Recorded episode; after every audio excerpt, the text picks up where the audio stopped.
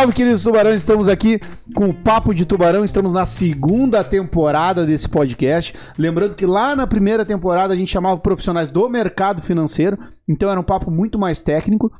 E nessa segunda temporada a gente trouxe pessoas que trilharam um caminho de sucesso, pessoas que chegaram lá. E hoje o nosso. O que, que tu tá fazendo aí, Duda? Não era pro Lucas tá aí sentado Ah, não. falando tudo isso? Ah, calma, desculpa. Cara, é, desculpa, é, vocês devem estar olhando e pensando assim, cara, o Lucas assumiu a careca. Não, infelizmente ele ainda não assumiu a careca. Não sou o Lucas, sou o Duda. Trabalho aqui na LS Certificações, LSMC, Lucas Silva Certificações. E hoje a gente está com um convidado muito especial pro nosso último, sim, fazem. Ah! Lá nos comentários, o nosso último episódio da segunda temporada. Mas antes de apresentar o nosso convidado muito especial, que vocês conhecem bem o lado profissional dele, mas hoje a gente vai trazer histórias pessoais aqui que ninguém conhece. Pronto. Talvez nem mesmo ele queira falar disso, mas hoje a gente pode perguntar o que quiser. Fala, Júlio, seja bem-vindo. Não, não sou eu o convidado, tá? Deixa claro.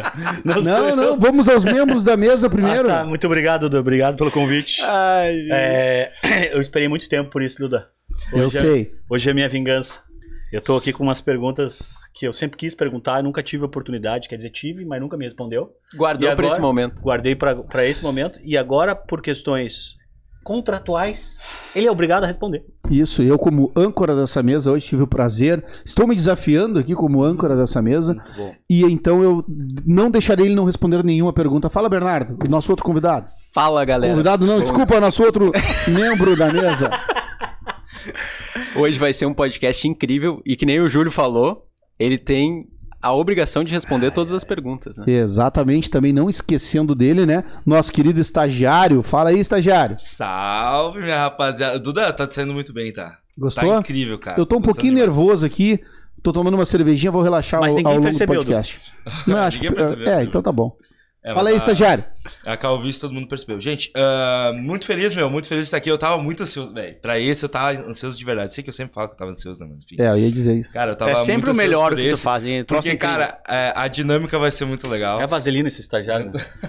Eu já tô ansioso pra que tu fale logo a dinâmica que vai ser. O Lucas ali, tá, dá pra ver. Eu vou até focar no Lucas aqui, ó, pra vocês verem como Esse é o nosso tá convidado, né? o semblante do homem, cara. Vai lá, Duda. Tomando um Bora. negocinho já. Fala aí, nosso convidado, como é que é ter sido convidado para o próprio podcast e agora vai ser obrigado a responder qualquer coisa que a gente perguntar. Acho que é sensacional, moçada. Antes de eu começar a falar sobre isso, queria lembrar. Nosso âncora esqueceu de pedir pra você já deixar um like se você tá vendo lá no YouTube e se você tá vendo esse ouvindo e também ouvindo, né, pelo podcast, sejam bem-vindos e convido vocês também para nos assistirem pelo YouTube. Eu acho que essa jornada que está se encerrando dessa nossa segunda temporada, né, Duda?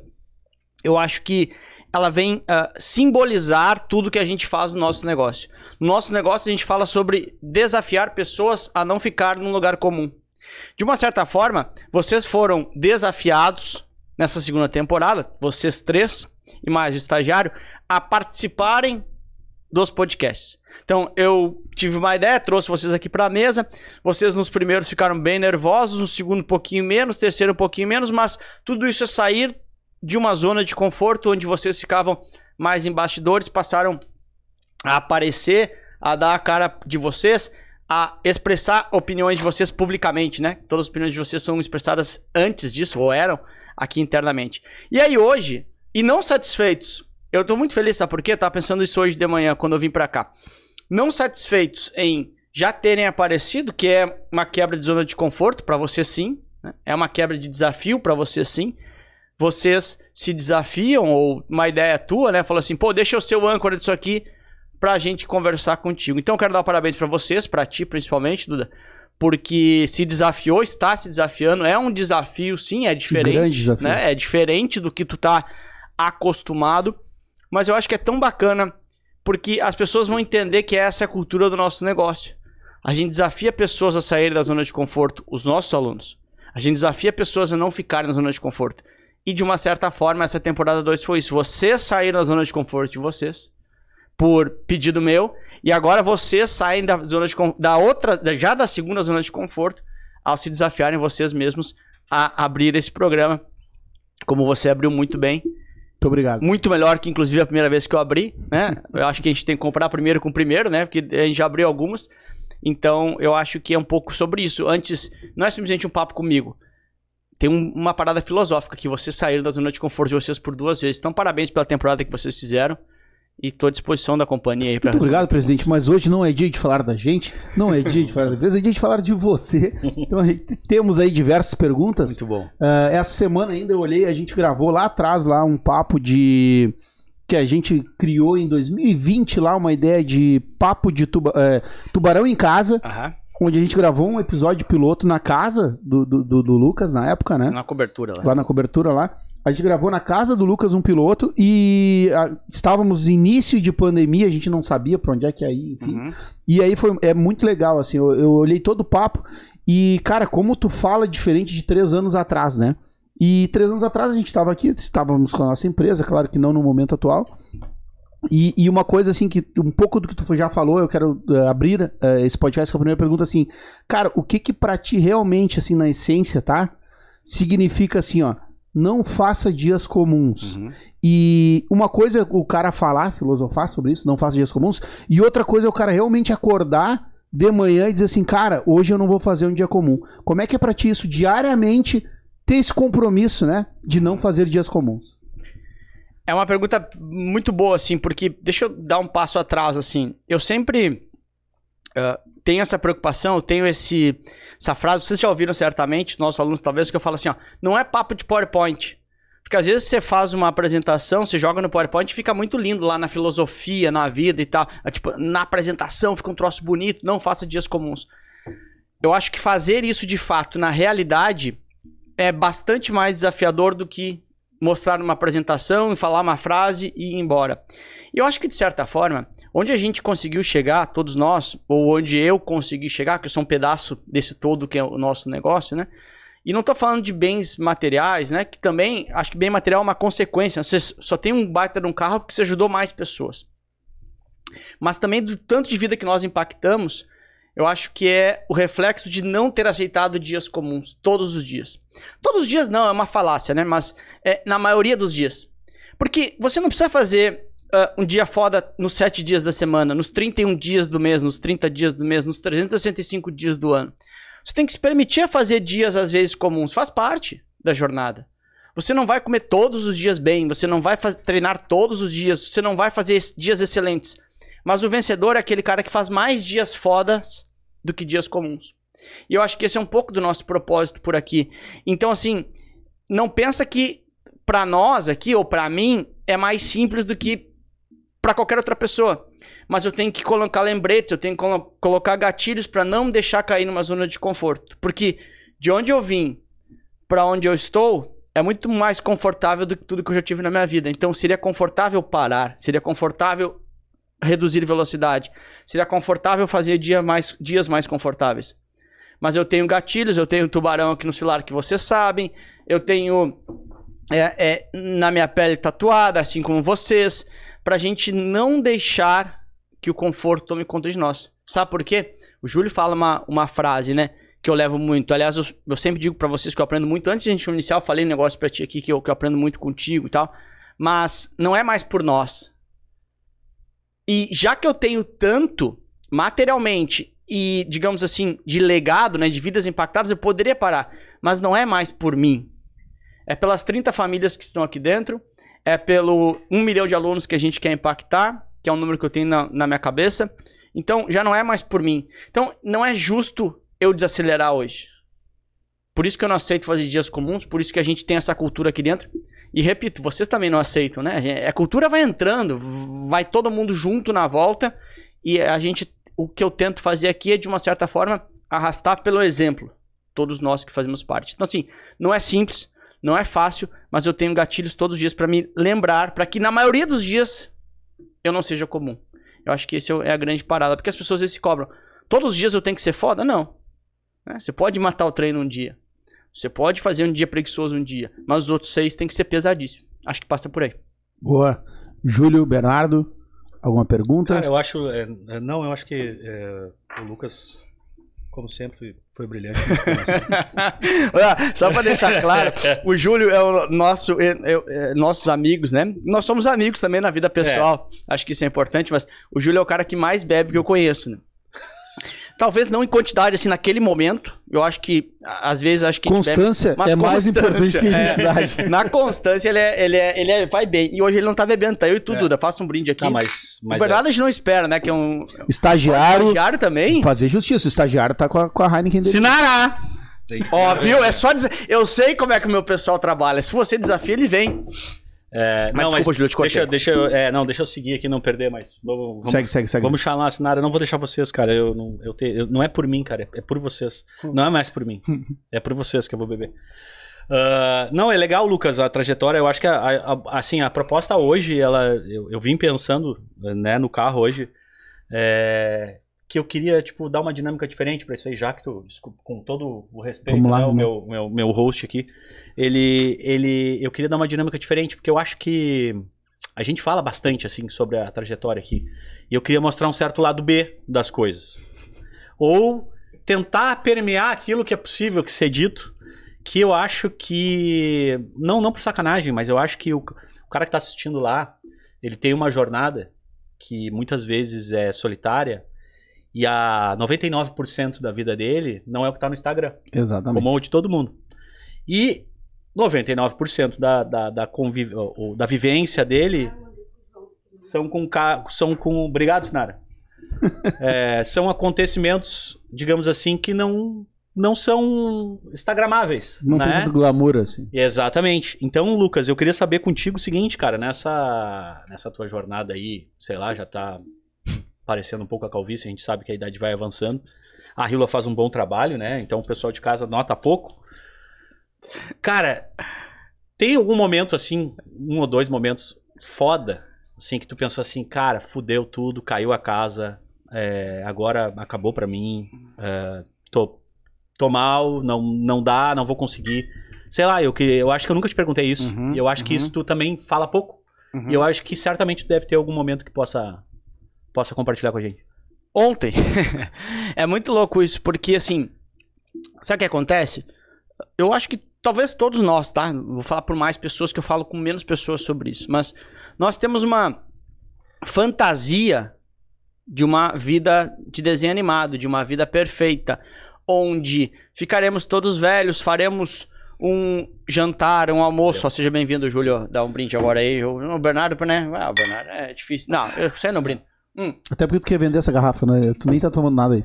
nós temos na nossa cabeça aquelas crenças, né? E antes que a crença PowerPoint, não é isso. Crença é aquilo que eu tenho como um pré-conceito. Pré-conceito é um conceito prévio sobre alguma coisa, tá? Então, é, pelo menos pra mim, não vou falar por todos, né? Mas eu tinha o seguinte, cara, vou ficar velho, né? Ou vou ficar mais velho, vou ter a minha família, vou ir aos domingos almoçar na casa dos meus pais, que vão estar lá todos com saúde me esperando. Faremos um churrasco, aí eu ficarei até umas quatro e meia, cinco da tarde, que daí eu vou, ah, não quero mais. Aí eu vou embora pra minha casa, com a minha família, com os meus filhos, todos perto, todos felizes, dando risada.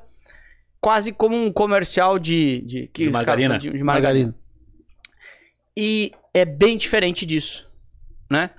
Porque assim, poxa, os pais de vocês, a gente divide algumas coisas, tem alguns problemas às vezes, ah, não sei quem tá com problema de saúde, você leva no médico, você volta, aí você fica assim, será que eu dou a atenção necessária? Será que eu consigo, não consigo? Aí para de saúde, um vai pra cima, outro vai pra baixo, poxa, e aí tem um problema de dinheiro aqui, tem problema de dinheiro lá, volta, resolve. Falando de família, falando assim, poxa, e às vezes você tem o seu relacionamento também, é, não é exatamente perfeito, como todo, porque a vida não é assim. Então você tem situações onde você tá bem triste por algumas coisas. E tem uma coisa importante, né? Tristeza é um sentimento. Eu sinto tristeza em alguns momentos, assim como todos nós. Mas a gente cria uma vida pensando, não sentirei tristeza. E entender que você vai ter dias tristes é, faz inclusive que você não lute contra isso e entenda que isso faz parte do seu processo de. O que, que não pode acontecer são sete dias tristes na semana. 30 dias tristes no mês, ou 365 dias tristes no ano, e nem que os dias tristes sejam a maioria. E tem uma coisa que eu aprendi muito, que assim, sim, tem momentos tristes, tem momentos difíceis, tem situações que você tem que resolver como adulto, tem situações que você tem que resolver com seus pais, por exemplo, que, poxa, mas eu sou filho, né? Mas sim, tem que resolver com relação aos seus pais, por exemplo, com relação à nossa empresa, com relação à minha vida pessoal, com relação ao meu casamento, uma série de decisões que às vezes você nem queria tomar naquele momento. Mas essa é a vida adulta, esse é o fardo de ser desse tamanho, essas são as decisões que, que você tem que tomar, e aí tem um ponto que eu fui aprendendo com o tempo, que eu acho que é muito importante, que é, meu, você tem que perder o seu tempo com tudo aquilo que você tem controle barra decisão. O que, que eu tenho controle? É isso. Todo o resto, eu posso ficar triste. Alguém morreu importante para mim. Eu posso ficar triste? Devo ficar triste. Devo viver aquele luto. Mas eu tenho controle sobre isso? Consigo ressuscitar a pessoa? Na história, o que, que tem aqui? Sugeirinho. Aí, fechou. Vai. Na história, teoricamente, pelo que os livros dizem, só um homem ressuscitou, que é Jesus Cristo. Então, assim, não tem como trazer de volta. Eu tenho controle sobre isso? Não. O que, que eu posso fazer? Claro, viver aquele luto, ficar chateado, mas cinco minutos depois decidir fazer alguma coisa que eu tenha controle. Então, eu tenho tentado na minha vida focar nas coisas que eu tenho controle. E aquilo que eu tenho controle, eu tento resolver rápido. Resolvo rápido para ter menos coisas para me deixar triste. Que tem coisas que eu não tenho controle, eu não consigo fazer minha vida perfeita como imaginei que seria. E é assim importante, tá? A minha vida não é perfeita. A de vocês também não é perfeita, né? Do que a gente imaginou que fosse perfeita. Mas a minha vida é exatamente como ela tem que ser. Desafiadora, difícil, porque inclusive a perfeição ela é confortável. E o conforto é a morte de uma pessoa. Não tem graça no conforto, né? Porque você se acostuma rápido. Pega os nossos carros. Todo mundo é apaixonado por carro aqui. O Júlio aprendeu a ser apaixonado por, por, por, por conta da gente. Você compra o melhor carro. A gente tem os melhores carros que a gente gostaria de ter. Dá três semanas você tá acostumado. Eu tenho dois pra ficar desacostumando com um com o outro. É uma parada insana. É insano. Verdade. Mas é isso. Então, assim, é, nem a vida perfeita no, no, no final do dia seria boa. Porque você se, se acostumaria com aquilo e faltaria alguma coisa. Então, assim, o Instagram não é a vida real. Você compara a sua verdade com o Instagram das pessoas. E aí vem o que? Você fala também muito bem isso, né, Júlio? Ah, como é que é? Pra não, pra não falar errado sua frase. A comparação é a métrica da A infelicidade. comparação é a métrica da infelicidade. Né? Porque você tem a melhor coisa do mundo pra você, chega uma pessoa do lado, se ele tem um pouquinho melhor, você diz assim, ah, mas tem aquilo. E o mundo é feito para que nós consumamos mais, para que nós queremos, que- queiramos mais. Então é, é feito sempre pra gente ficar se desafiando nesse sentido. Se você ficar se desafiando sempre, não pro lado bom, você vai ficar sempre triste. Eu acho que tem que levar isso pro lado de motivação. É aquela Eu- história, né? Quando tu tá no banco feliz lá, né? Com o seu, seu vale-refeição, seu, seu ticket lá. E tá tudo certo até que tu descobre o, o salário do coleguinha do lado. É, Ele é pô. maior que o teu, e aí de um minuto pro outro, um segundo pra outro, tu não tá mais feliz. É, ou às vezes a gente se compara com situações que nem são realidade, que nem o Lucas trouxe a questão do, do Instagram e real- realidade. Eu acho que é muito legal tu trazer tudo isso que tu falou, porque acho que tem muita gente que te acompanha e olha o Lucas que ele consegue enxergar ali através do Insta, do YouTube, e esquece que existe uma pessoa física por trás que também tem problemas iguais ou piores, talvez, do que muita gente que está assistindo. E não, não existe essa questão de, de vida perfeita, né? É, E, uma e só, coisa eu, que... eu vou te interromper, mas é importante. Só não esquece, por favor, a tua pergunta, mas deixa eu falar. A gente completou essa semana mil vídeos no YouTube. Mil vídeos. Entre esses mil foram umas 380, 400 lives. Vídeo, até você pode, né? Ah, passa uma água no rosto e vai. Live é ao vivo. Não tem. Eu então, queria te interromper. vai. Porque eu ia falar justamente Ah, tua sobre pergunta? isso. Vai, vai, vai. Eu ia Desculpa, te perguntar assim, porque mesmo tendo todos os problemas que, enfim, eventualmente acontecem na vida de todo mundo, tem muita live que a gente fez. E uma das coisas que eu mais admiro em ti e que eu queria que tu falasse um pouquinho sobre isso é justamente, não vão fazer eu chorar, né? é justamente tu não ter transparecido que ex- existia qualquer problema no momento que tu tava numa live. Quem assistiu qualquer uma das lives, dessas 300 lives que tu fez, nunca percebeu que poderia estar acontecendo alguma coisa por trás, que tu poderia não estar bem. E eu queria que tu falasse um pouquinho sobre isso, porque eu admiro isso muito em ti, porque eu tenho um pouco essa dificuldade de conseguir separar, separar uma coisa da outra Uhum. e, e seguir em frente. Assim, eu acho que a palavra que se eu tiver. Pô, se é obrigado a, resolver, a responder essa pergunta em 5 segundos, eu falaria uma palavra que chama inegociável. Eu não negocio com a entrega. Né? Eu não negocio com a entrega. Mas, por exemplo, nesses mil vídeos e 400 lives, são 378, sei lá, 400 Sim. lives, né? Tem vários momentos que eu tô com um monte de problema na vida pessoal. Mas um monte de dias. E aí eu abro realmente uma janela entre as 21 e as 21 e 50. E que eu abro aquela janela e falo assim: é pelas mil, duas mil, duas mil e quinhentos pessoas ali e mais 10 mil views que vai dar daqui a duas semanas. Eu não posso me permitir estar assim. Então eu tenho que ir 7 lá. milhões e 90 dias. 7 milhões que a gente fala a cada 90 dias, que o Júlio levantou. Eu não posso me permitir. Então é inegociável a entrega. E aí tem um ponto que assim, eu não sei se eu contei isso pra vocês já, tá? É bacana que vai ser revelador algumas coisas. Mas você sabe lá em casa, onde são ah, ah, as lives, né? É, então a gente tem lá, lá- lá em casa tem o térreo, tem a sala e no fundo fica o meu estúdio. né? Vocês visualmente conseguem enxergar isso. né? Lembra que a gente nasceu nesse quarto aqui, mas hoje tem uma casa bem bacana lá que é o estúdio. Tem aqui na empresa, mas tem lá porque a gente. As lives são de lá. Sim. A gente mora no extremo sul lá. E aí, olha só, você sabe, né? Lá no fundo é o meu estúdio e aqui tem o sofá principal da sala ali, né? Virado pra, pra, pra TV e tal. Eu quero contar duas situações. A primeira situação é uma situação onde a gente tem uma live às nove, numa segunda-feira. E eu não sei exatamente se a gente tinha vindo de um final de semana, talvez de CFP, ou se a gente tinha feito alguma programação no final de semana. Cara, sei que eu tava literalmente esgotado, morto.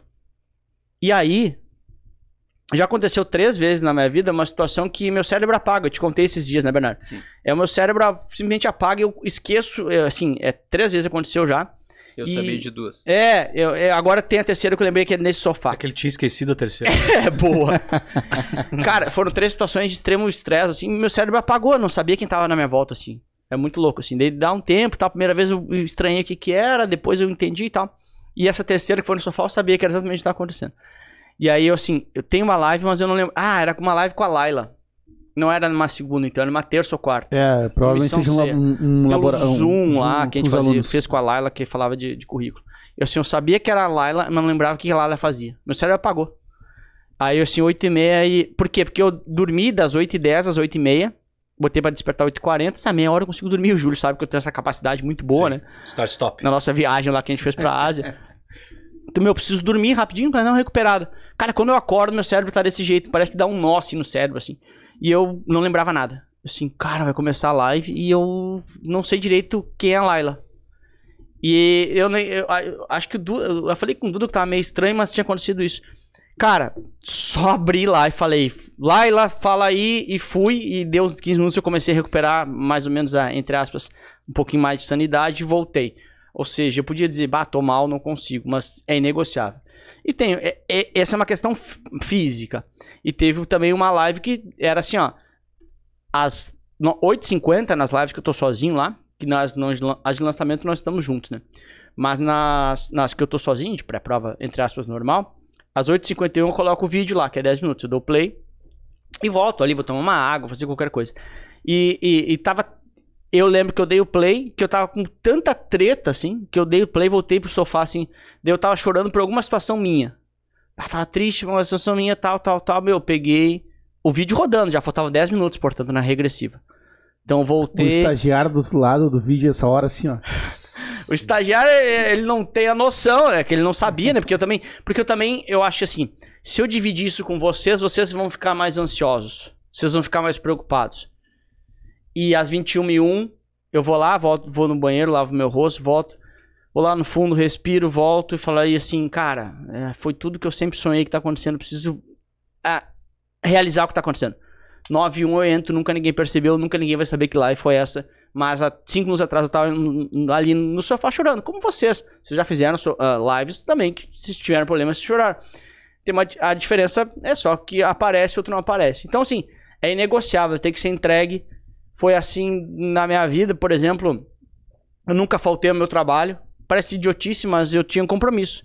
Então hoje eu não falto ao meu trabalho. Meu trabalho é entregar conteúdo para as pessoas, né? É a minha parte do nosso trabalho. Então eu não posso faltar com vocês, nem com as pessoas. Então, e não posso entregar mais ou menos. Então é, é, é pé no fundo e é inegociável. Cara, eu tenho outra pergunta aqui, mas eu vou abrir primeiro pro, pro estagiário ali, que o estagiário não perguntou nada. Na verdade, assim, a gente tem duas pessoas muito famosas nessa empresa, né? O meu é o Lucas, que todo mundo conhece, enxerga ele na rua, conhece, e outro é o estagiário que ninguém conhece. e, e- e é louco isso que o estagiário recebe nudes, recebe convites pra janta, recebe tudo. E aí, estagiário, Chamaste, ninguém sabe se tu é casado, se tu não é, eh, ninguém sabe nada sobre ti. Mas aí, qual é a tua pergunta, estagiário? Cara, aí é que tá. A galera pergunta bastante, né? Vocês contam bastante das viagens lá, que a galera pergunta pra saber de mim e tal. Mas eu sou um cara mais reservado, né? Não consigo acompanhar aí. Cara, é, eu queria fazer uma pergunta. Eu espero que não me entenda mal. Aí, velho. tá?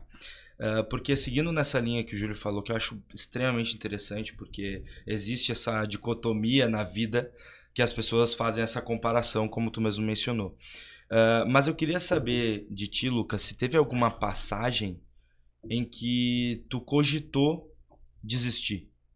Tipo assim, eh, eu entendo que os nossos alunos, muitas vezes a gente recebe muitas mensagens disso, Uhum. é, falando sobre suas dificuldades e tal, e até uma coisa que a gente sempre fala, que eu escuto muito tu falar, que é um dos teus grandes ensinamentos que eu levo pra vida, é que não existe cenário ideal.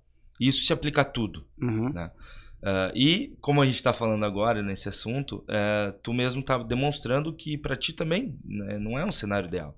Né? Muitas vezes tu vai é, de bater de frente com a dificuldade ah, e matar no peito para seguir o teu propósito, ah, tendo atitude, enfim. Eu queria saber se teve alguma passagem específica em que tu passou pela tua cabeça isso, porque exatamente como tu acabou de dizer, tu não transparece isso para nós em nenhum momento. Uhum. E, enfim, alguma passagem específica que isso tenha acontecido, assim, que, que tenha sido forte, enfim. Cara, assim, pra mim é tão inegociável, né? Que as passagens ruins, elas são menos marcantes pra mim. Porque, de novo, o que, que eu faço? Eu penso duas coisas, tento pensar, né? Tenho controle sobre isso? Sim. Então vou agir pra resolver isso. Não tenho controle sobre isso? Não, você não tem controle sobre isso, você não pode mudar isso. Então eu internalizo e falo, beleza. Vou sobreviver a isso. Vou fazer apesar disso. Então eu acho que eu tinha esses dias eu brinquei aqui no podcast com o Rafa e com, com o Zé, que na prática eu sou o mesmo office boy que entregava o, o, o Xerox com a caneta. Então, tipo assim, cara, eu quando eu era office boy eu pensava, o que eu posso fazer mais como office boy? Estando eu triste ou não. Eu fazia um Xerox, entregava uma caneta clipada ali pro cara assinar. O cara tem caneta na mesa dele. Mas eu queria que um cara enxergasse, caramba, ele pensou mais do que fazer uma cópia. Eu fazia isso. Na prática, eu até hoje faço isso. Nós fazemos isso, nós entregamos mais. Nós pensamos o dia inteiro como entregar mais para os nossos alunos. Entregar mais também significa definir o que, que eu posso fazer sobre um problema. Se eu não posso fazer nada, eu aprendo a conviver com esse problema. E faço triste ou não, faço às vezes menos motivado ou não, mas eu não negocio, eu entrego. Então eu acho que, de novo, a- eu não tenho como apertar um botão e transformar a minha vida perfeita sem problemas. E nem o perfeito seria bom, eu acho. Porque nós nos acosta- acostumaríamos. Então, assim, eu nunca pensei em desistir, seja lá da passagem que for, porque eu não negocio com o problema. Eu resolvo o problema. Acho que passa por aí. Ou aprenda a conviver com o problema, né? Cara, um pouco em cima dessa tua, da tua resposta pro estagiário aí, a minha outra pergunta ia, ia um pouco em cima disso também. Que é louco, né? Tipo assim, cara, eh, nós quatro aqui da mesa, a gente eh, fundou a empresa, deu certo, a gente tem muitos alunos, a gente ajuda muito. eh, Todo dia a gente recebe mensagem de aluno agradecendo que mudou de vida por conta dos nossos produtos, dos nossos cursos, enfim. E, cara, lá atrás, tu disse assim, ó, cara, eu ganhava 350 reais, tá? Eu vou, falar uma passagem que tu falou em algum momento pra nós, não me lembro exatamente quando, mas falou em algum momento pra nós, acho que tu gravou, inclusive, nesse vídeo do, do Tubarão em Casa, e, e, e, e- é muito louco, assim, ó, olha só, tu ganhava 350 reais, tá? Aí tu foi lá no banco, os caras disseram lá no Banco Real, né, que não existe mais, É. vai falar um pouquinho a idade aí do, do Lucas, mas enfim, Entrega. Tu foi lá no Banco Real, o cara disse assim, "Ô, meu, tá contratado. A partir de amanhã tu passa a ganhar 1.700 reais, 1.600 reais, 1.800 reais, mais benefício, eh, 15 salários no ano, enfim, um monte, mais um monte de benefício, plano de Uhum. saúde, vi que tu não ganhava. Aí tu, cara, tu passou de 350 para 1.800, tu, tu cinco vezes mais, né, o salário? É. Aumentou em cinco vezes o salário, mais benefícios E aí, cara, assim, a maioria das pessoas nesse cenário ficaria assim, cara, quer fuder? Dá uma sentada, sabe? Tipo assim, cara, agora vou dar uma acomodada, vou, vou aproveitar cinco vezes mais salário que eu tenho. E aí, fora isso, tu aí tá, tu ganhou cinco vezes mais o teu salário. Aí tu foi o primeiro CEA do Santander, Uhum. tu foi um dos 100 primeiros CFPs do Brasil, o segundo do Rio Grande do Sul, deu um probleminha na primeira prova ali, mas foi o segundo CFP do, do Rio Grande do Sul, um dos primeiros 100 CFPs do, do, do, do Brasil, o primeiro CEA do Santander. Ah, em- eu- acredito que isso tenha sido lá, pelo que tu falou, em dois anos, três anos no máximo, É. depois que tu entrou no banco. Cara, pra onde é que tu tava indo com tanta pressa? O que que tu enxergava? Assim, cara, eu, vou e, e vou, tá ligado? Assim, eu acredito que dificilmente tu enxergava esse cenário de hoje, Uhum. mas assim, pra onde é que tu ia com tanta pressa? Cara, Boa. descu- desculpa interromper, mas é que perguntou da pressa e eu lembrei que eu ganhei um presente incrível do presidente, que é um relógio aqui que ele me deu. E o relógio, eu acho que ele, ele usava nessa época. E eu acho que é um dos motivos pra tudo isso, porque o relógio a cada dia ele antecipa cinco minutos. Olha, eu já Então, vi eu acho gente que essa mal é a explicação. agradecida. Eu já vi gente mal agradecida. Agora, igual o Bernardo, que ganhou um presente, tá reclamando em público aqui. Obrigado. Mas pra onde é que tu ia com tanta pressa? Pra onde que tu ia? Boa. Na verdade, é o seguinte, tá? Eu queria andar com o melhor carro de Porto Alegre. E se eu tivesse que resumir, era isso. Andar com o melhor carro de Porto Alegre não é simplesmente andar com o melhor carro de Porto Alegre. Só anda com o melhor carro de Porto Alegre quem faz coisas grandes. Então eu tava decidido que eu tinha que ser a referência onde quer que eu, que eu estivesse. E tem uma frase que é do Ender de Carvalho que o que determina que você vai ser não é a sua condição, mas sim o que você determina em relação à sua condição. A minha condição era falar pouco, a minha condição era, ou é, né? Que vocês me conhecem na vida, na pessoa física 100%, você sabe que eu sou tímido. Você faz aniversário do Otávio lá, eu falo com ninguém, exceto as pessoas que eu conheço. Então a minha condição era ser, era ser tímido, falar com poucas pessoas, não sou inteligente. Então a minha condição era ser bem comum. A minha condição é essa. Mas eu falei assim, cara, nem fudendo, eu não vou ser comum. Nem fudendo, eu não vou andar com carro comum. Que é o que eu amo, né? Nem fudendo, eu não vou usar relógio comum. Nem fudendo, eu não vou usar roupa comum. Tá, mas beleza, Lucas. Eu falava comigo mesmo. eu- mas e aí? Cara, eu tenho que ser o primeiro em tudo. Tá, Lucas, mas vamos lá. Vamos combinar. Tu não é o primeiro em tudo, né? Porque tu não é inteligente. Tu não é muito inteligente. Tu é bem comum. Tu não fala bem. Tu é tímido. Tu. O que, o que, tu vai fazer, Lucas? Falava comigo mesmo. Eu assim, cara, já sei. Fazer o que a maioria não faz, né? Olhava meus colegas ninguém estudava. Olhava meus colegas, tava todo mundo acomodado.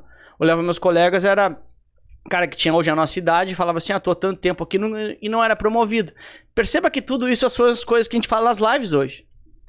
Fui vendo as dores dos caras, falei assim, tá, mas beleza, o que, que eu tenho que fazer pra ser promovido? Eu pensava.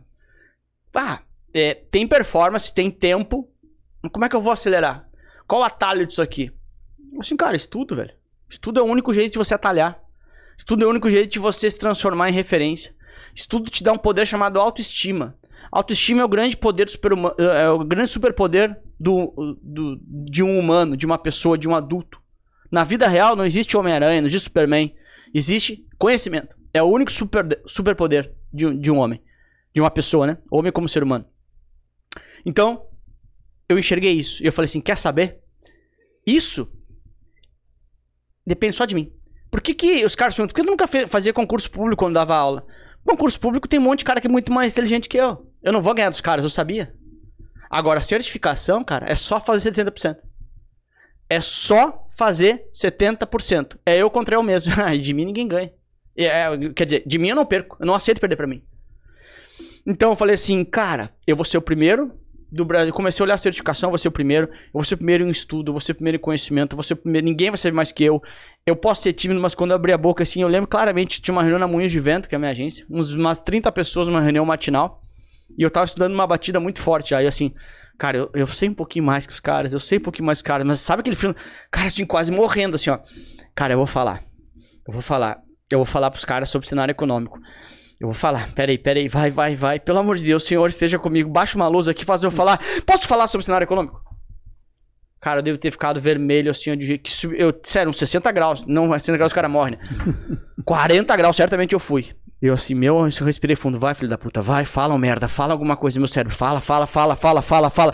Pessoal, o cenário hoje vai ser assim, assim, assim. Se teu cliente talvez pergunte, os caras assim, ó. Caramba, como é que tu sabe isso? Segundo dia eu falei, terceiro dia eu comecei a falar, quarto dia me chamaram para me ajudar em ser... Me ajuda aqui a passar na prova, quinto dia. Doído, tá? Eu não sei falar. É um, é um esforço. Era um esforço muito. Hoje é um pouquinho menos, mas ainda é um esforço. Então, assim, a minha pressa era: eu não queria ser comum. Eu não aceitava ser comum. Eu sabia que conhecimento e educação podia mudar minha vida. O único jeito. Porque eu não ia ganhar na Mega Sena, meus pais não têm herança para me dar e eu queria andar de carro bom. E, de novo, não é carro pelo carro, pela consequência. Carro é uma consequência. E hoje eu ando no melhor carro, carro que eu, que eu quiser.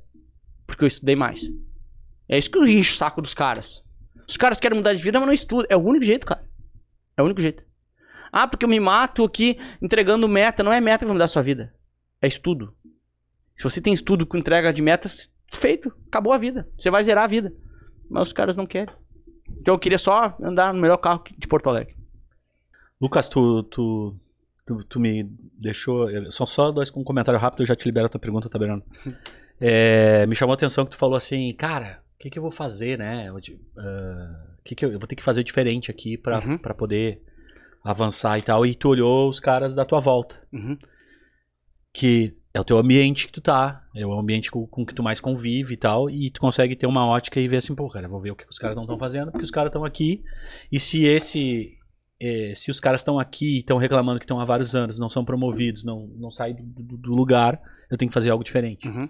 Primeiro que essa autoconsciência, ela, é, ela não é comum, porque normalmente tu te contamina com o ambiente. Uhum. Se tá todo mundo confortável, cara, tô confortável, tô num, a gente é, a gente vive em grupos, né? Uhum. Né? Então, isso é um negócio louco. E quando tu decide. É... Porra, vou falar de macroeconomia aqui, vou falar de cenário uhum. econômico. Tu, tu aquece a 40 graus e tu tem um puta desconforto. Uhum. E é o que eu chamo de desconforto saudável. É um saudável desconforto.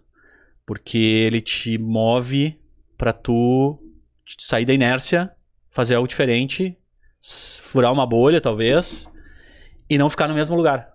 E pode ver, tipo, desconfortável a primeira vez, desconfortável a segunda, pouco desconfortável na terceira, pouco desconfortável na quarta, e daqui a pouco na quinta tu já tem naturalidade para fazer. E isso, cara, é louco porque é com tudo, né? É com tudo, porque tu, tu, tu, o ser humano ele, é, ele é, é maluco porque ele se adapta às coisas, a gente só tá aqui no topo da cadeia e né? Digamos Anos, assim, né? comandando aqui, porque a gente se adapta melhor que os outros animais, né? E, e esse saudável desconforto é um negócio que te empurra para não ficar no lugar sempre. É um bagulho muito louco. E se tu fizer o exercício, olhar para tudo que a gente faz aqui, a gente tá todo dia se jogando para um, um desconforto. A gente fez a nossa reunião aqui há dois dias e a gente discutiu 18 itens, 19 itens. Todos eles nos geravam desconforto. Uhum. Tipo assim, né? Um, um, saudável desconforto. Tipo, cara, a gente tem que mexer nesses 18 itens. E isso faz os negócios, as coisas andarem, não, não, se, não estacionarem. Só que eu acho que a parte mais difícil e a parte que eu acho que é legal disso tudo é tu ter autoconsciência disso. Tipo assim, cara, tu perceber isso. Isso é a parte mais, mais louca. Tem algum momento eu vou deixar uma pergunta. É, uhum. Era mais um comentário, porque realmente Sim, são entendi, muitas são coisas que a gente acredita aqui. E às vezes a gente tá no discurso e ao natural sai. Uhum. Mas tem algum momento que tu te deu por conta disso? Tipo assim, tu teve ciência, tipo, cara, é isso. É tipo assim, eu tenho que sair desse grupo, que esse grupo não me ajuda, esse ambiente não é legal. Ou eu tenho que, cara, eu tô confortável uhum. e isso não tá fazendo eu evoluir.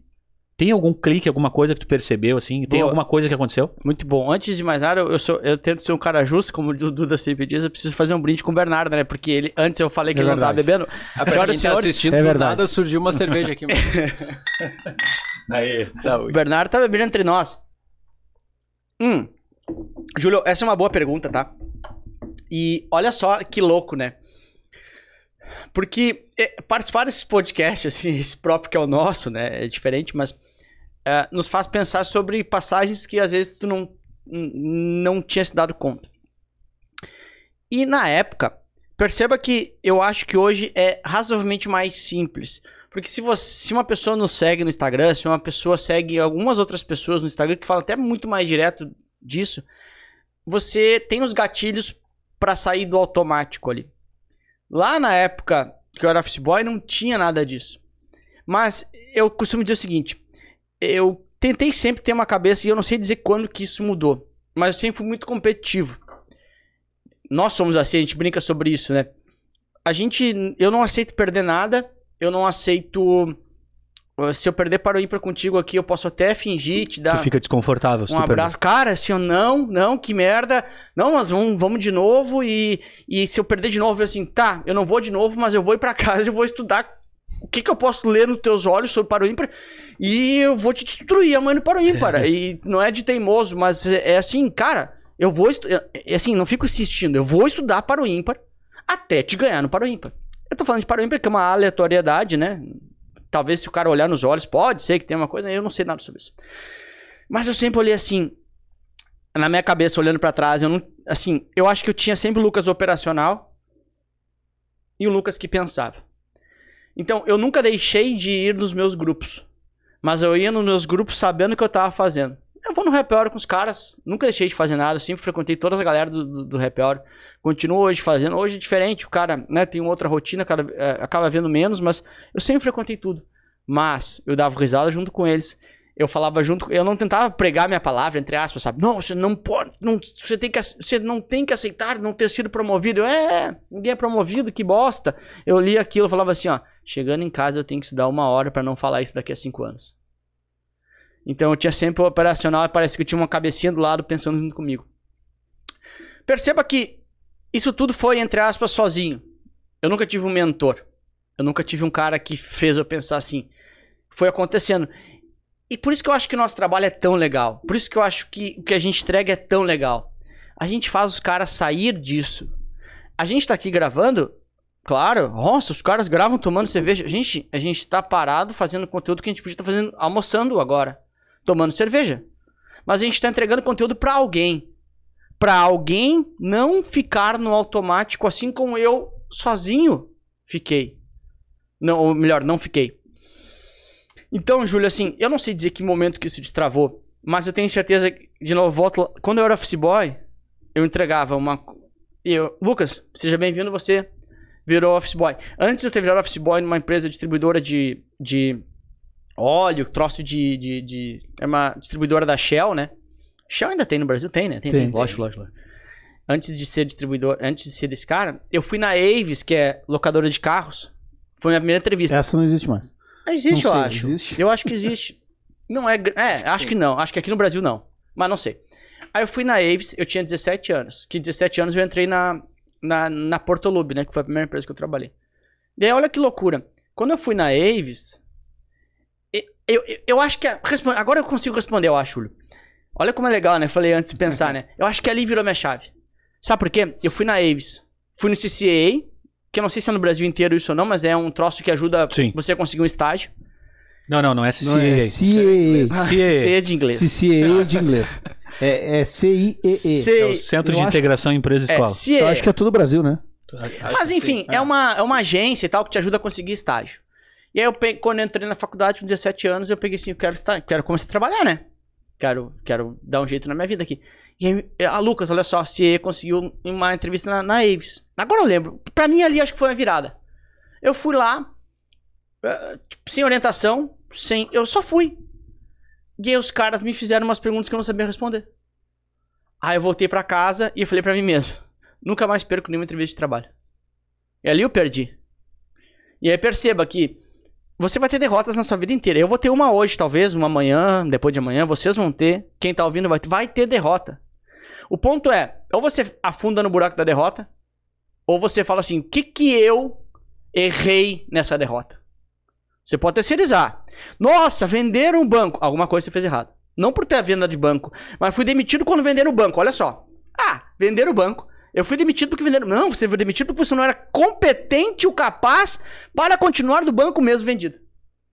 Tu entende que muda a lógica? Então, assim, não foi a Aves que não me quis lá com 17 anos. Eu errei alguma coisa na Aves. E eu decidi não errar mais. E desde então eu não perdi nenhuma entrevista de trabalho. Agora pensando. Eu nunca, isso eu nunca tinha falado pra vocês. Ali virou minha chave. Assim, tá, beleza. Eu já sei que eu não posso ir despreparado assim. Então na próxima, ó, é uma empresa assim, eu entrei no site da empresa já, assim, o que, que essa empresa faz? E aí eu sabia as perguntas da Aves e falei assim, tá, se eles me perguntarem isso sobre a Porto Lobo, eu sei. E era uma empresa bastante menor. E aí eu fui lá, entre- entreguei muito mais, e aí eu sou contratado como office boy. Aí quando eu, olha como virou a chave a Aves, né?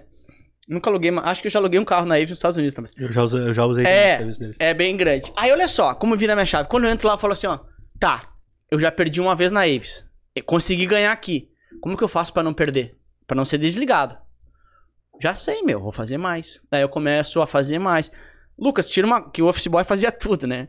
Lucas, tira uma cópia lá pra mim. Daí, de novo, né? Eu pegava, eu comprava do meu dinheiro saquinho plástico, sabe? E coloca. Esse saquinho plástico, inclusive, me remete. Eu gosto de saquinho plástico hoje porque me lembra daquilo.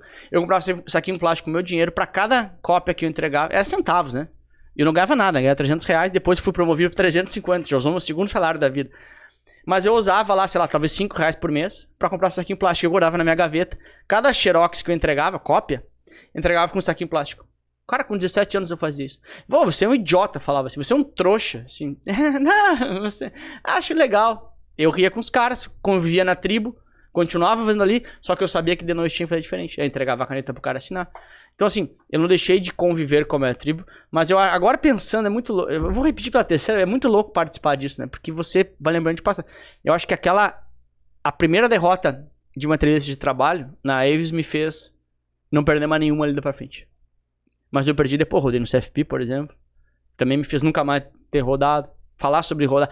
E olha só que louco, se eu não tivesse rodado no CFP, mudando de assunto agora, a gente teria inclusive menos aproximação com os nossos alunos, né? Sim. Ter rodado no CFP nos faz, inclusive, mais Próximos. humano, né? Porque o, o aluno acha, é inatingível. E eu sempre digo, cara, eu- você sabe disso, né? Sou extremamente comum. Só que eu decidi estudar mais. Ninguém estuda mais que eu. E estudar é decisão, né? Aí cada um vê o que é da vida. Uma guria hoje pegou. Tô falando pra caramba, né?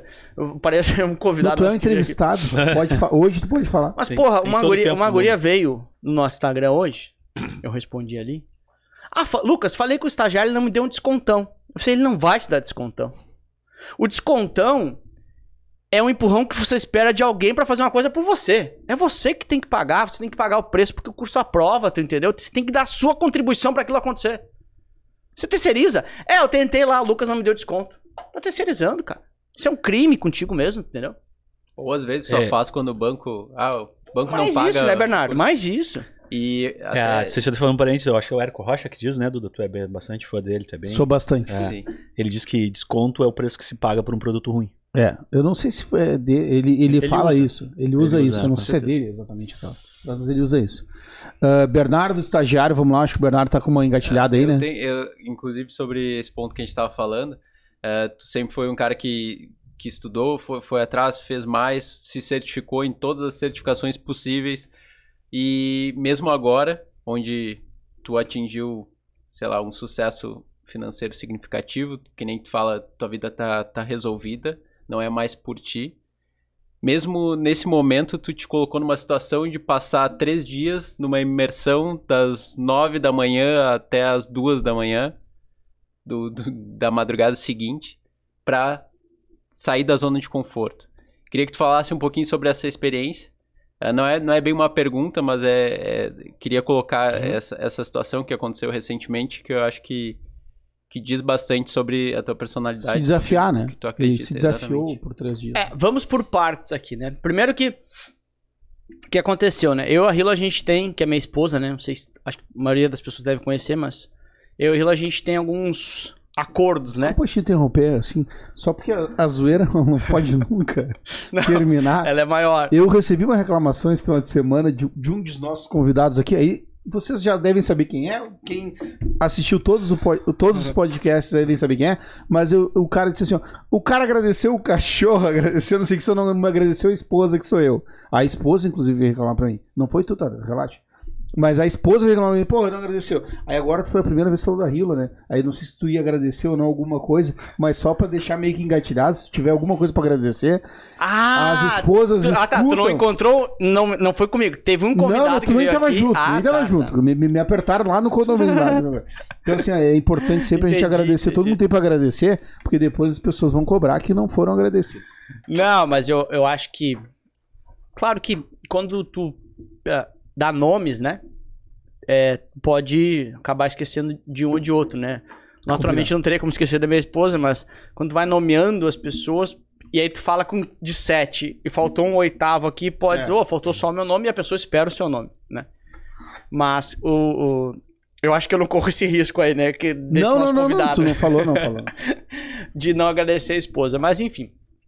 Sabe, Bernardo, que assim, vamos por partes pra entender esse final de semana que tu, que tu pediu pra eu falar, que foi uma, uma imersão do Ender de Carvalho. E aí que eu tava comentando, eu e a Rila, a gente tem alguns tratos, assim, não é trato o nome certo, né? Mas, por exemplo, fala assim, Rila, bloqueia tua agenda de tal a tal data, tem uma agenda dura lá e tal. Tu consegue bloquear pra mim? Nem sempre eu digo o que que é. Mas ela fala, tá, tá bloqueado. E ela faz do mesmo jeito, porque a gente tem os nossos lançamentos aqui, tem lives que, que não podem ser mudadas e tal.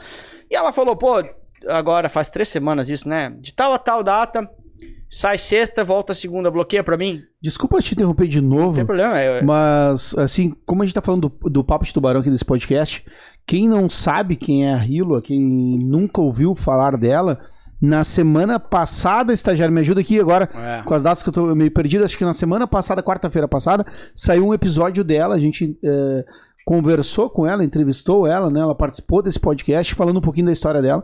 É uma história bem legal, bem bacana, então vale a pena tu voltar lá nesse Verdade. episódio lá e escutar, que aí você vai entender um pouquinho mais porque eh, que o Lucas e ela, os dois, têm que agendar um com o outro pra conseguir É. passar um final de semana. É O louco. Tá, estagiário tá põe no no card card. aqui. É, tá no cardzinho aí. É, Obrigado, estagiário. Pô, É uma boa. É uma boa. Não, é que o cara às vezes escuta. Não, eu tô falando sério, assim. É, às vezes o cara eu- escuta. Ah, o cara tem que agendar com a esposa pra. pra- tipo assim, cara, é, assim, às vezes sim, né? Cara, Não. isso, isso talvez salve um casamento. É quase. É melhor do que te encontrar sempre, inclusive. Ah, né? é? Não, amor, te amo. É quase isso. Sabe que um amigo meu, todo no parênteses do parênteses, mas eu acho que isso aqui é a nossa conversa quando a gente se junta, né? É, Vai entrando numas nuances, assim. Um amigo meu reclamou assim, assim, ah, tu tá muito mudado, Lucas, e eu só ouvindo a reclamação, né? Como assim? Ah, eu não consigo mais te encontrar do nada, tomar uma cerveja. Quando tu me convida a tomar uma cerveja, tem que botar na agenda pra daqui a duas semanas. E assim, bom, já conversou com a Rila pra ver como é que é pra se encontrar comigo ou com ela?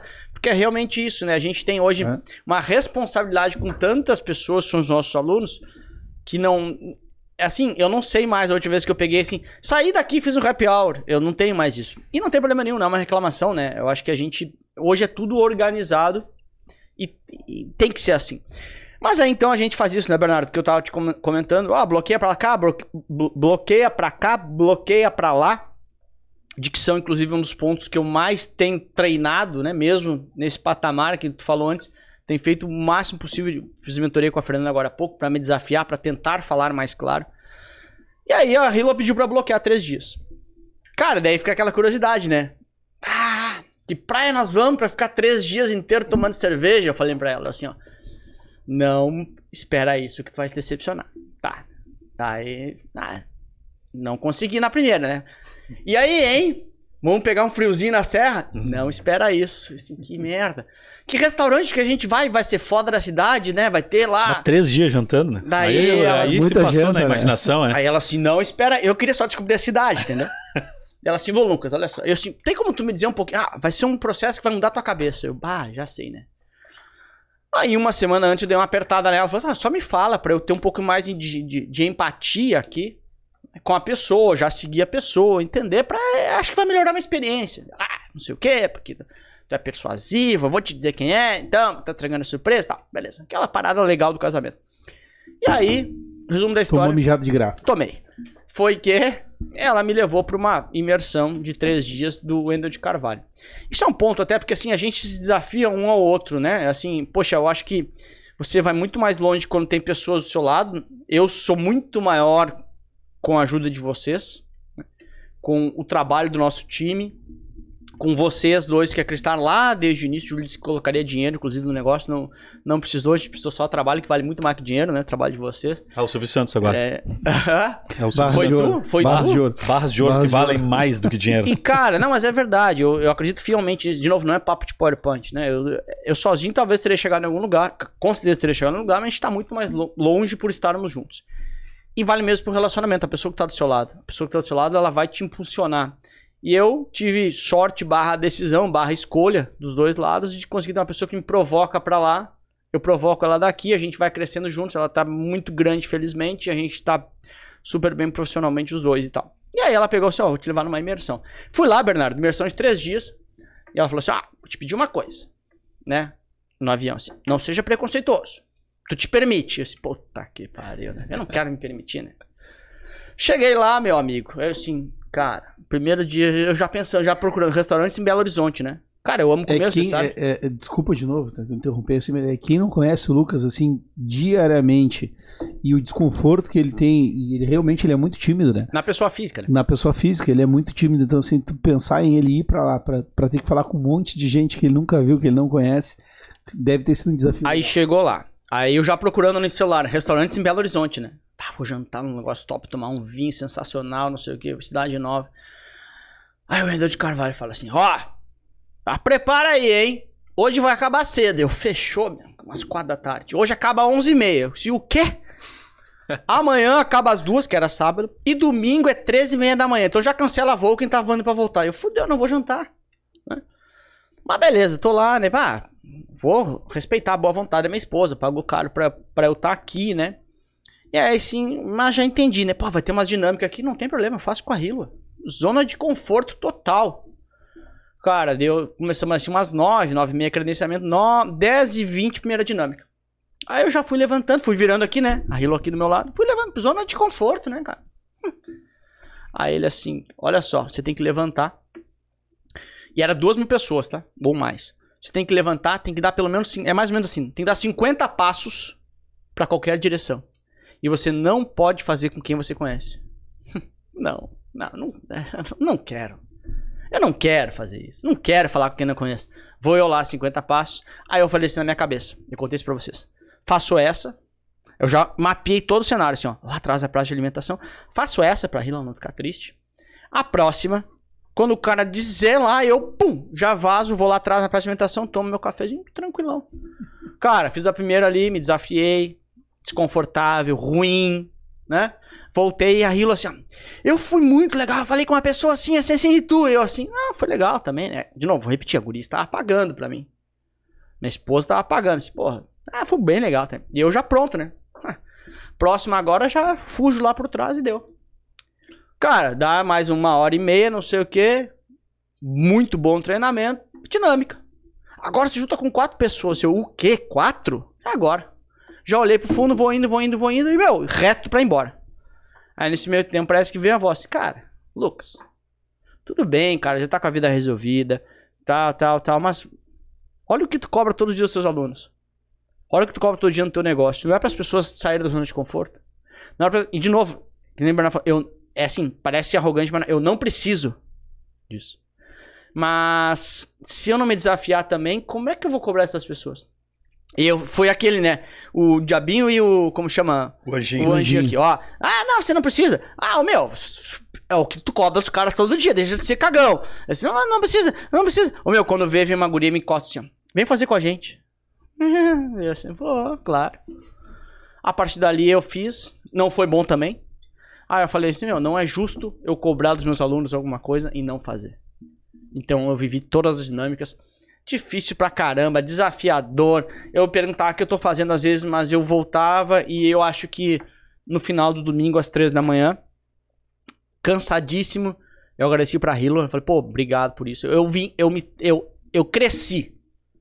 Eu cresci. Quando você faz. É, é PowerPoint, tá? Mas sai da zona de conforto e você vai crescer. Eu cresci como pessoa, cresci como empresário, cresci como professor, cresci como ser humano naquela experiência. E de novo, eu é assim, é muito fácil fugir e dizer pros outros não fugirem. Então eu consegui não fugir dos meus maiores desafios. Parece bobagem, ah, falar com pessoas em grupo. Eu não queria aquilo, eu não preciso daquilo. Eu tinha todas as armas para não fazer aquilo. Mas a zona de conforto é o início da morte de uma pessoa. E eu tava na zona de conforto naquele momento. Sensacional. A gente tá aqui. Opa, Parei, estagiário. Tá me, me sinalizando aí, estagiário. Eu tenho. eu- Não encerra ainda. Não? Tá. Tu tem mais uma pergunta? Tenho. Tá, depois eu. Então tá bom. Tá. Fa-. Pode fazer tua pergunta, Júlio, Lucas, depois a gente vai pro. Eu quero quebrar um pouco. Porque a gente já essa- estourou todos os tempos É, possíveis. não, é que tá muito sério. Mas também, Tá a- eu acho que a gente não provocou ainda o É. suficiente. Ainda. É bom que dá O pra cortar. E outra coisa também, É. né, cara? É assim, a gente pode ir até as quatro da tarde hoje aqui. Cara, não tem problema Por nenhum. que quatro da Esse- tarde só? Porque eu tenho um compromisso, eu e o estagiário, nós iremos para um compromisso Vocês pós-expediente vão hoje. aonde? A gente vai Posso ver saber, não? o glorioso tricolor. Pode seguir, Júlio, por favor. Pra quebrar um pouquinho, Lucas, eu queria que eu queria te te convidar e aí tu, né, eu, eu- pelo contrato, na verdade não é um convite, tu sabe? Mas eu queria que, tu sabe, tu lembra, né, que a gente viajou lá em 2016, né? Sim. 16. Ah, cara, é, para quem, assim, rapidamente pra quem não conhece a Foi história, legal, né? Foi legal. eu conheço, eu, eu costumo viajar todo ano com os, com os meus amigos, assim, faço, esse é um ritual, assim, é uma coisa que começou há muito tempo. E lá em 2016, eu- em 2014 eu acho que eu te conheci, né? Não, a gente conheceu em 2011, né? 11, é, 11. Em 2016, por alguma razão, uma delas é que tu estava solteiro. Aí Ah, não tinha conhecido Né? Ah, porra, convidei o Lucas. Lucas, vamos no negócio e tal. E o Lucas, tá, vamos. Tá, tal, beleza. Então a gente reuniu uma turma legal, uns sete pessoas mais ou menos. E a gente decidiu ir, a gente foi ia pra Ásia, lá pra Tailândia, Malásia, Indonésia e tal. E aí aquele clima de quinta série, né? Porque Que é o melhor clima é possível. o melhor né? de todos, Não né? existe clima melhor do que a quinta série. Pô, embarcamos no avião, começamos a drenar a cerveja do avião inteiro, né? 400 a cerveja. pessoas pra beber, mas era só pra nós sete. E aí, cara, a gente conheceu umas meninas. É que tinha um voo São Paulo-Dubai que é 18 Isso, horas, né? isso, Ou esse aí. 16 horas, se Esse trecho, esse trecho aí. Cara, tá- atrás, assim, tinha Porto uma- Alegre, São Paulo, São Paulo, Dubai. Essa Isso. foi a tá. Atrás, na poltrona de trás, assim, tinha três meninas planejando a viagem e tal, pra ir comen- ir comentando e falando alto sobre a Tailândia. Hum. Aí o Lucas era o único solteiro, né? Né? E aí, o Lucas já sabe do que, eu vou falar. Eu não vou dizer quem que era, que era uma pessoa que acaba Não, mas pode falar, acho que não tem problema. Não, não, acho que eu não quero contar agora, mas aí tu vai, tu vai, tu vai continuar a história. Ah, legal. e É aí tu melhor. revela quem que, quem que tu conheceu por acaso. Ah, tu quer continuar daqui? Ou tu quer que eu avance um pouco mais? É, faz a pergunta. Não, a gente, a gente é que ele já sabe, né? Foi legal. A gente- a gente-. Todo mundo sabe, que a Porque- gente sabe, mas vai a pergunta. Isso. O avião lá, a gente tomando cerveja, todo mundo já ficou de pé, liberou, tamo ali conversando, as gurias, ah, a gente vai pra Tailândia também, ah, vai pra Tailândia também, ah, que legal, bacana, de onde vocês são, Passo Fundo, não sei aonde, e tarará, e tarará, e o Lucas lá de canto, né? Dando uma olhadinha, tal. E aí a conversa foi evoluindo, ah, quem sabe de repente a gente faz alguma coisa lá, digo, bah, eu tô fora e tal, já fui me afastando e tal, não sei o quê. E o Lucas, não, consegue o telefone aí, que de repente se, se acontecer, acontecer lá, a gente se encontra lá, faz algum passeio, alguma coisa assim. E aí daqui tu segue. Ah, é um troço sensacional. É sensacional essa história. Porque sim, esse voo, naquele avião gigante, né? É, eu amo avião, então é um 433, né? Três aqui na esquerda, três na direita, quatro no meio gigante da, da Emirates. E aí nós estávamos ali e muito tempo de viagem, né? Muito tempo. Então dormia, acorda, dorme, acorda, dorme, acorda. Não tem mais o que fazer. E a gente começou a falar e atrás tinham, tinham umas meninas aí. Começaram, ah, vocês vão pra lá também e tal. E cara, a gente conheceu essas pessoas no avião. Não, não conseguiu mais se encontrar lá na Ásia. Deixa eu dar um pulo a mais, que isso foi do dia, assim, da primeira quinzena de novembro a gente viajou. Pode ser, aham. Então foram 18 dias, mais ou menos. Foi uma viagem muito legal. Beleza. E aí, voltei pro Brasil. A gente não, não acabou não conversando com as pessoas lá, na, com essas meninas lá na, na Ásia e tal. Beleza. É, olha só que louco. Volta pro Brasil, segue a vida, né? E aí, em 16 de dezembro, ou seja, um mês depois, eu conheço a Hilo. Numa festa, conheci a Hilo, conversamos. Nossa, que bacana, tal, tal, tal. E aí, então, 16 de dezembro. No dia 25 de dezembro, 20 e poucos de dezembro, a Hilo vai pro interior, na família dela, para passar o Natal. Acho que é San... ah, não que eu não saiba onde ela, onde ela é, mas eu acho que foi em Saranduva, na casa da avó dela. Ah, deve ter sido aqui, né? Tava lá e a Hilo me mandou assim, ela me- me fala assim: "Oi, a minha tia te conhece". Aí, poxa, a gente nós não estávamos, nós não estávamos indo nesse negócio, mas eu já dava aula para MBA, concurso e certificação em outra escola. E aí eu, é, e normalmente é assim, né? Porque era online, as aulas de concurso, por exemplo, da MBA, tu, beleza, ah, já estudou comigo, eu perguntei a primeira coisa. E ela, não, ela te conhece do avião. E eu assim, cacete, que avião! Resumo da história é que atrás de nós, uma viagem de Dubai, de, Porto, de São Paulo para Dubai, estava a tia da Hila, né? que é a família dela, então logicamente hoje vai lá em casa até hoje. A tia da Hila e duas amigas lá de, de Passo Fundo, de Sananduva ali, que é, que é pertinho. E a gente conversou e daí depois ela viu uma foto, eu conheço esse cara, e tá- tava, estava no meu, no meu avião. Então, são coincidências loucas, assim, porque a Hila assim, ó, conta a história lá da tia, né? Assim, não, não, a gente realmente falou no avião, trocou o celular, pô, vamos fazer alguma coisa por lá, porque brasileiro gosta de, de se juntar. E é um troço muito insano, né? Porque um mês depois eu conheci a Hilo, que é a sobrinha dela, e a tia da Hilo, enfim, a gente Tipo assim, em Porto Alegre, né? Nada a ver com, com, com a origem dela, tipo. É, tava É. num avião indo pra Dubai, pra, pra Tailândia, né? Dubai, Aham. depois pegava mais um voo de Não, seis mas horas. conheceu a Hilo em Porto Alegre, não tinha nada a ver da, onde, Ah, da, sim, da região sim, dela, sim, assim, sim. tipo. é eu não ou sou de lá, né, do Sim. interior. A Hilo na época tava estudando aqui em Canoas, que é grande Porto Alegre. Ela fazia, na época, né, fi- ah, fisioterapia ali na Ubra, que é em Canoas, que ela tinha bolsa por ter passado lá em primeiro no vestibular. E aí ela tinha ido numa festa. Ela não, olha só que louco, né? Ela disse que quando me conheceu, achou que eu era bêbado, porque ela acertou. Ela não achou, né? e ela, Ela não, só percebeu. Ela só constatou. É, ela Porque percebeu. Ela, ela não tava bebendo nada, que ela tinha prova no outro dia. Não, ela tinha que estudar pra uma prova na segunda, né? E ela tava bem focada assim, daí ela tava na festa, foi embora cedo. E ela disse que eu tinha bebido. Daí a gente conversou um tempão. E aí, daí, daí uma semana depois, não, esse foi dia, dia 16 de dezembro. Que vira o nosso número da sorte 16. No dia 25, então uma semana depois, né? Sete dias depois, mais ou menos. Ela me manda, ah, me mandou a foto, só que eu não lembrava. Eu não lembrava da tia dela. Aí depois, ah, sim, tava no avião e tal. Mas foi uma história muito louca, assim, de, de mundo pequeno, de, de, de coincidências, assim. E dentre essas coincidências, na- nessa noite onde tu conheceu a, a Hilo, nessa festa, também descobriu que ela faz aniversário no mesmo dia que tu, né? É, essa foi, essa foi uma Assim. Eu também. Eu, eu sou tímido, como vocês, bem sabem. E eu, quando tava no meu. Quando era, a Hila não acredita nisso. Eu não- mas eu não conversava com ninguém em balada. assim. Eu, não- eu não era bom nisso. Eu conheci a Hila numa, numa balada, que teoricamente não, não, não acontece casamento numa balada. A gente tá aí, casou, tá junto até hoje. E eu falei aquele dia, antes de, de dar um beijo nela, fiquei falando mais de uma hora com ela. Mais de uma hora, com certeza conversando. Cara, eu não calei a boca um segundo. E ela falou assim: Ah, tu é. Nunca quis me envolver com professor, né? Porque, ah, professor é galanteador. Assim, pai, eu não falo com ninguém. E ela- Galanteador. Ela, é, eu sou do tempo, né? Galanteador. Mas, enfim, ali foi. Eu fui criticado no podcast por ter falado carro de luxo. É. E Galanteador. mas É, aqui se paga e se devolve.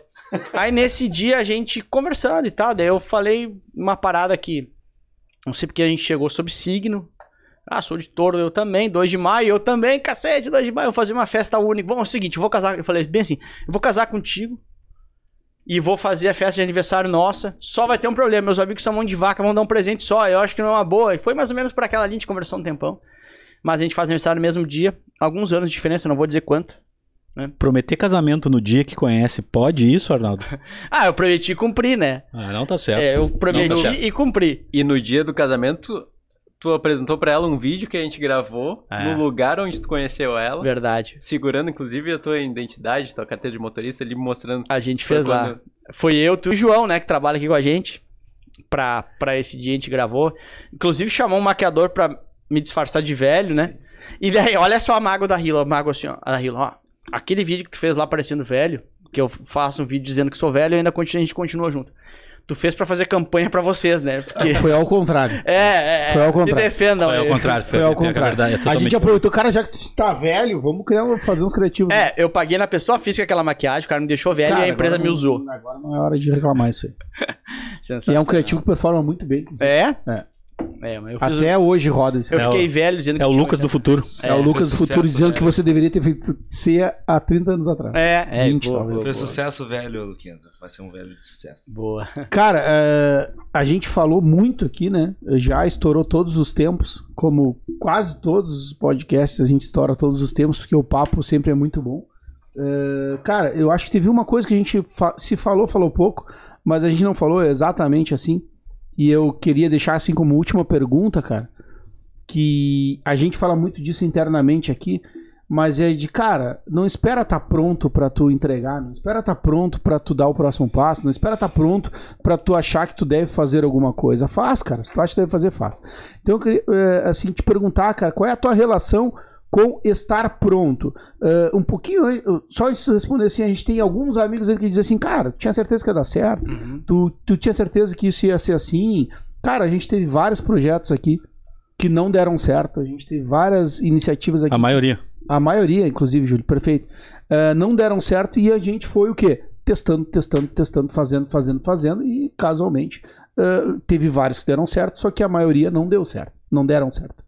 Então, assim, cara, eh, fala um pouco assim, porque quem tá estudando diz assim, ah, cara, mas o Lucas não sei o quê, mas o Lucas aí não sei o quê. Cara, eh, qual é a tua experiência de fazer antes de dar certo? E qual é o recado que tu deixa pra quem tá nos escutando agora? De, cara, faz, cara, não, não, não, não esteja pronto.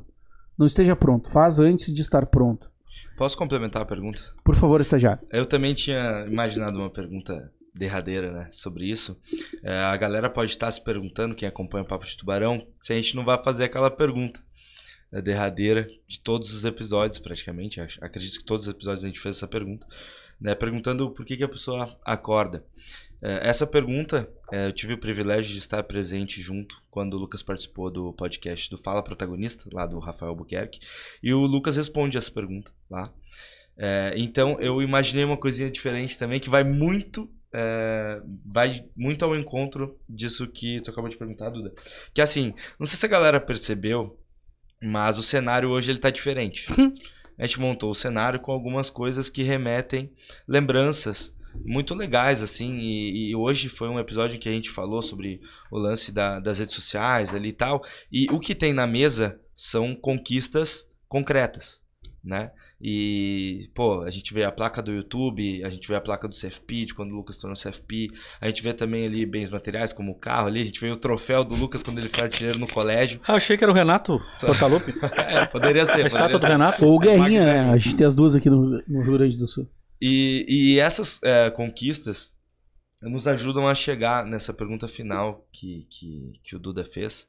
E eu queria só complementar ela com o que, que o Lucas de hoje, depois de todas essas conquistas, essa história de sucesso maravilhosa, que com certeza tem muito para acontecer ainda, falaria pro Lucas lá que estava fazendo o processo para entrar e foi office boy, enfim. Ah, eu acho que tem muito a ver com isso que tu perguntou, né, Duda, do, da motivação, assim. É, gostaria de, de saber também uma palavrinha do que que falaria. Perfeito, estagiário. Nossa última pergunta, né? É, por que que tu acorda todo dia hoje? Boa. São, vocês botaram três perguntas juntas aí, mas eu acho que a gente consegue é, consolidar elas numa única resposta.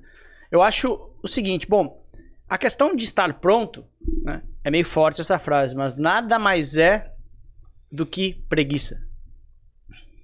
Não estar pronto é a sua preguiça dando uma desculpa para não começar.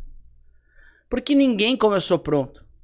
Se você for esperar para estar pronto, você vai estar tão perfeito, tão perfeito, tão perfeito que vai ter passado já a hora de ter começado. Então, estar pronto é uma desculpa bonita para a preguiça. Então, para mim, o grande ponto foi o seguinte, cara, nós começamos nessa maquete aqui, essa- aqui tem uma mini maquete do lençol, a gente tem a maquete grande na entrada aqui da nossa sede para não deixar nós esquecermos de onde tudo começou. A gente conseguiu feitos gigantes, nós somos a maior escola certificação financeira hoje, nós tínhamos o MBA hoje, nós temos outras empresas que nós fomos adquirindo aqui junto conosco hoje. Nós impactamos 7,5 milhões de pessoas a cada 90 dias hoje. E se não tivesse pendurado um lençol em que a, um lençol verde em que a Hilo no banheiro não podia dar descarga, a gente não teria o estúdio, talvez um dos, estúdio- um dos melhores estúdios do estado aqui, que é o nosso hoje, se não for o melhor. Porque eu não conheço todos os outros, mas é assim, não tem muito o que ser melhor do que a gente tem hoje. Se eu fosse esperar por esse estúdio, nós não teríamos começado. Então, é, estar pronto é preguiça. É a desculpa bonita para a preguiça. Você não quer começar. Você quer estar pronto. Você não, não, não quer decidir, não quer começar. E não está afim de pagar o preço de começar. Pagar o preço de começar é duríssimo. Porque pagar o preço de começar é suar mais, é fazer mais, é entregar mais, mesmo com às vezes não condições ideais. Então, se eu tivesse que dizer alguma coisa, então, para mim é isso. Não estar pronto, respondi a primeira parte da pergunta, é isso. É preguiça, tá? Nada mais é que sem romantizar. Segundo, o que eu falaria para mim mesmo lá no início é, cara, tem pessoas que vão rir, você vai se questionar se faz sentido, mas continua fazendo exatamente o que você faz mais. Entregar mais é viciante. Eu só tenho esse negócio aqui hoje, e quando eu digo eu, não é que eu tenha sozinho, né? Mas eu tenho. É o, tu tem esse negócio, tu tem, tu tem. E eu tenho também. Então parece que estou falando sozinho, mas eu fiz isso. Tem que dizer que tu fez isso, tu também. E nós fizemos juntos tudo isso. Mas, se eu não tivesse em 2011 quando eu entrei lá para trabalhar, ser colegas de vocês, tendo entregado cada dia mais como um, entre aspas, trouxa, cada dia mais como, entre aspas, que ridículo entregar mais, vocês talvez não me admirassem como colega de vocês. Vocês talvez não tivessem identificado valores em mim. Assim como vocês entregaram mais, e eu enxergo valores em vocês para ao ponto de um dia entregar a vocês o maior projeto da minha vida.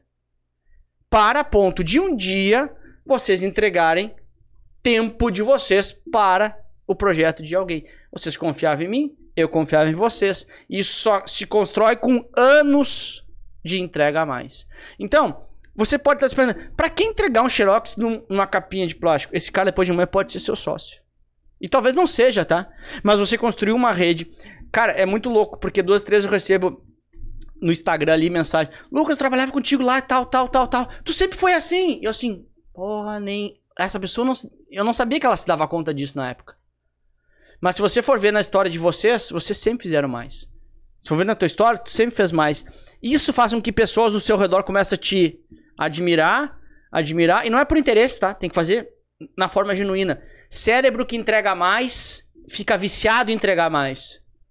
Nós somos seres doutrináveis, nós somos seres treináveis, nós somos seres adaptáveis. Entregar mais também é adaptação. Você não aceita mais entregar comum. Então, de uma certa forma, eu falaria pro Lucas: Meu, continua entregando que vai dar certo. Porque se eu chego para qualquer um e falo assim: Meu, se você fizer mil vídeos no YouTube, você vai comprar um Porsche. Todo mundo faz. Só que sabe por que, que ninguém faz? Porque o cara, nos 300 primeiros, não vai andar de Porsche.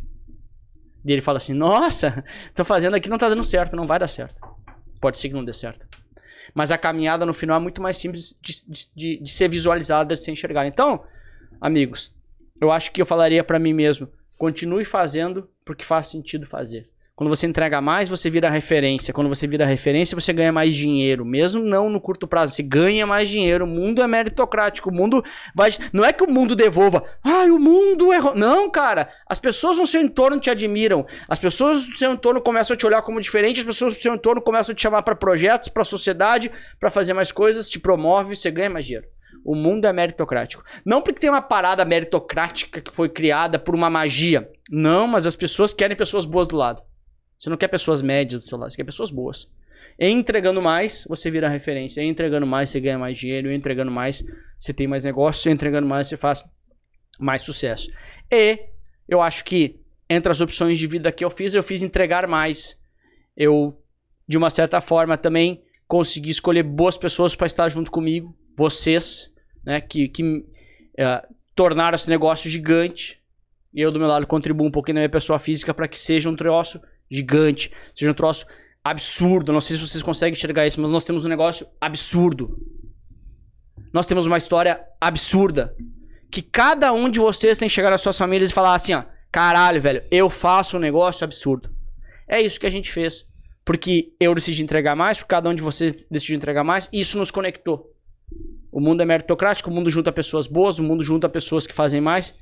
E aí, quando junta mais de duas pessoas, três, quatro, cinco pessoas que fazem mais, junta 30, 50 pessoas que é o nosso time que fazem mais, a gente faz esse negócio. Então, continua fazendo, continua entregando mais. Você pode parecer um trouxa no início, mas no médio prazo o mundo é meritocrático. Então, eu tenho que agradecer a vocês por terem feito parte dessa história, por estarem construindo comigo esse pedaço de história. A gente tem uma nova meta, que eu voltei esse final de semana com uma meta que vocês sabem, tá no cu de vocês, ou no nosso. Então, vocês fazem parte disso, vocês mudaram a minha vida, vocês sabem disso. Acho que a gente tem que agradecer as pessoas que fazem parte. Então, vocês fazem parte da minha mudança de vida, do meu momento mais feliz da minha vida, junto com, com a minha família, né? Que, que me deu suporte, junto com a minha esposa, que aguentou 400 lives quase, que, que vai lá no quarto, sobe pra. Ah, ela não tem o que fazer na segunda-feira. Acabou a segunda-feira dela, ela tem que inventar programa na segunda-feira, porque toda segunda-feira a gente tem live. Então você não vai longe sozinho, tanto na vida pessoal quanto na vida profissional. Então ela faz parte disso, vocês fazem parte disso. E senhores, vocês fazem parte da história. Gente- eu sei de onde vocês vieram, os caras que estão assistindo não sabem de onde vocês vieram, sabem um pouquinho, mas vocês saíram lá, de onde vocês saíram um dia, e se vocês desconfiaram um dia, vocês têm que enxergar onde vocês chegaram. Vocês fazem história. Vocês aparecem menos, mas vocês fazem história. E nós juntos construímos um negócio gigante e absurdo. Então, para qualquer pessoa que esteja ouvindo, faz mais, entrega mais, executa mais, do jeito que dá. É inegociável. Legal, De- legal. Demais. É, não, legal. Eu, eu acho que a gente, Demais. de certa forma, é bastante orgulhoso também, né? Ah, mas tem uma pequena armadilha, eu acho que nessa, nessa história de começar, né? De, ah, vou começar, não vou começar, vou começar antes de estar pronto. Porque, na verdade, ah, a gente conta aqui que a empresa começou em outubro de 18, quando, na verdade, a gente sabe que ela não começou ali, né? A gente sabe que começou com... Lá quando tu... Eu era office boy. Tu era office boy, né? Começou lá quando tu colhia kiwi, né? Pes- Ia pro barco, barco de pesca na Tailândia. Começou lá quando tu... Ah, desculpa, Bernardo, eu não tenho essa tua referência. Que tu é Aliás, tem um podcast sobre diferentão. nós, né? Que é o, o podcast 1 do- desse episódio. É. nós falando um pouquinho da história É, de cada um. Perfeito. Então, assim- o, primeiro, o primeiro episódio do- da, da segunda temporada é nós contando um pouquinho da nossa história. É, então, assim, começa muito antes, né? E aí, e, e começa a se consolidar quando a gente se conhece, quando a gente começa a meio que conhecer um ou outro e tal. Então é uma, é uma constante construção, né? Já começou faz tempo. Eu acho que às vezes as pessoas têm que ter um pouco de noção também de que ah, já começou e todo dia é uma continuação, né? E, e vai pra. Tá acontecendo. É, exatamente. Perfeito. tá Não acontecendo. espera. Perfeito, não perfeito. espera. Tá acontecendo. Perfeito. Cara, demais, né? Eh, assim, pra mim foi, foi foda eh, eu, eu ser âncora desse, desse episódio. Eh, foi um puta de um desafio que eu não aceitaria se eu não tivesse um cara do meu lado que falasse pra fazer mais, que falasse pra se desafiar. Então foi foda. Obrigado, Lucas. Olha, vamos chorar juntos aí no final, é isso mesmo. Obrigado, Lucas. Eh, obrigado, pessoal aí, meus sócios, amigos estão aqui comigo na mesa. E esse é a última, o episódio da nossa segunda temporada de Papo Tubarão. Não sei o que, que a gente vai fazer pra terceira, eh, pra terceira Vou ter que aparecer temporada. todo pelado aqui. Enfim, mas, cara, foi demais. Eh, Quem não, não teve a oportunidade de assistir todos os episódios, volta lá e assiste, porque todas as histórias foram demais, foram de pessoas que entregavam mais. Eh, acredito que todas as histórias, todos os episódios, você consegue aproveitar alguma coisa pra sua vida, de, de fazer um pouquinho de mais, de melhorar. Então é isso, gurizada. Obrigado. Valeu, valeu. Encerramos a segunda temporada e é isso aí. Valeu, moçada. Valeu, obrigado, estagiário.